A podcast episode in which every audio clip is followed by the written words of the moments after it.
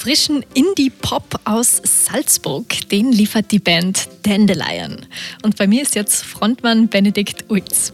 Benedikt, schön, dass du da bist. Ja, danke für die Einladung. Gleich am Anfang vielleicht mal die Frage, wer ist denn Dandelion?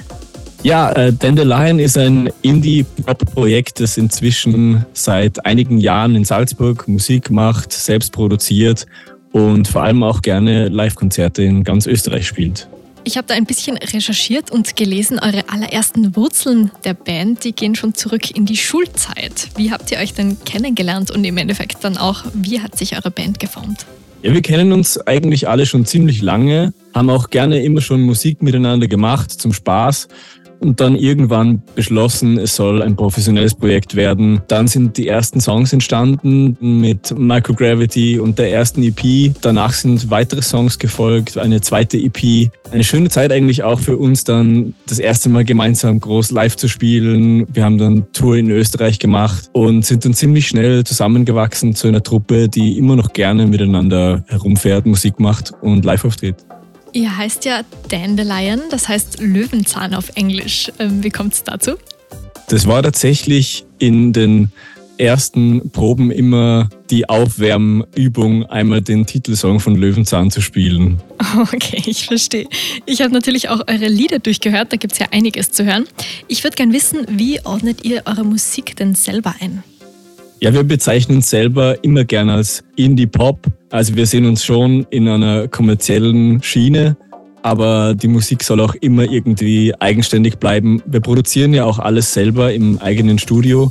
Von dem her sind wir niemandem verpflichtet, dass irgendwas in eine bestimmte Richtung klingen soll. Wir haben da völlige Freiheit, was wir sehr genießen. Wir wollen unbedingt tanzbare Live-Musik machen, damit die Leute auch beim Live-Konzert Spaß haben, mitsingen können. Das ist uns immer sehr wichtig. Und jetzt gibt es ja auch was Neues zum Mitsingen. Eure Single Once We Were Wild ist vor kurzem erschienen. Wie würdest du denn den Song beschreiben? Ja, ich denke, jeder kennt so irgendwie das Gefühl, wenn man eine, an eine schöne Zeit zurückdenkt, die man mal gehabt hat, dann ist das irgendwie schön, aber irgendwie auch melancholisch und, und teilweise fast schon bedrückend. Und über dieses Gefühl wollten wir was schreiben man soll sich einfach nicht in diesem Gefühl verlieren. Das ist die, die wichtige Botschaft eigentlich des Songs. Es ist immer schwierig, wenn man an solche Zeiten zurückdenkt und sich da eben wohlfühlt in diesen Erinnerungen, dass man da sich darin verliert und vergisst an die Jetztzeit zu denken, zu leben, was ja eigentlich das ist, äh, womit man sich beschäftigen sollte. Wie ist das bei euch so? Tendiert ihr eher dazu, euch in dem Gefühl zu verlieren? Ja, es ist eben leicht, in diese Falle reinzufallen. Wir sind schon Menschen, die sehr viel Freude, Lebensfreude, auch vor allem beim Musikmachen, immer versprühen. Aber manchmal, ja, wenn man so abends rumsitzt und an die alte Zeit denkt, dann dann kann es schon schwierig werden, mit den Gedanken da irgendwie noch klarzukommen. Und darum haben wir auch den Song geschrieben, um uns da selber immer wieder daran zu erinnern. Wir erleben ja gerade eine schöne Zeit und die sollten wir auch genießen. Apropos schöne Zeit, ihr spielt ja auch viel live. Habt ihr da ein Bandritual, irgendeine Angewohnheit, die vor dem Auftritt nicht fehlen darf? Ja, meistens äh, legen wir uns vor Auftritten nochmal hin und schlafen. Das passiert irgendwie eigentlich jedes Mal. Wir sind auf dem Weg zum Kick. Es ist schon anstrengend, den Bus ein- und auszuräumen, Soundcheck und die ganze Geschichte. Dann ist man eigentlich schon total aufgedreht. Aber kurz vorm Auftritt kommen wir dann eigentlich alle nochmal total runter. Dann wird es nochmal ganz ruhig. Man geht in sich und schaut, dass man die ganze Energie sich aufheben kann dann für ein Konzert, wo dann wieder alles rausgelassen wird und die ganze Energie wieder rauskommt.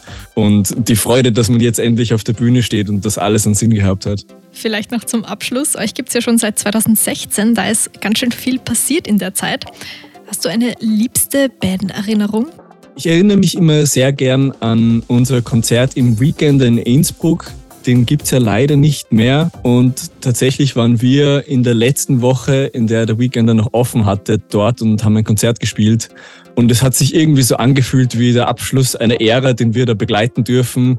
Nochmal, alle Leute aus Innsbruck sind da hingekommen, haben diesen Club gefeiert, der richtig legendär war. Und dann haben wir noch im Band Apartment über den äh, Club die ganze Nacht uns um die Ohren geschlagen. Das war schon wirklich irgendwie besonders. Ich war in Innsbruck in der Schule. Der Weekender sagt mir sogar noch was. Da verstehe ich, dass das was ganz, ganz Besonderes war. Benedikt, vielen, vielen Dank fürs Zeitnehmen.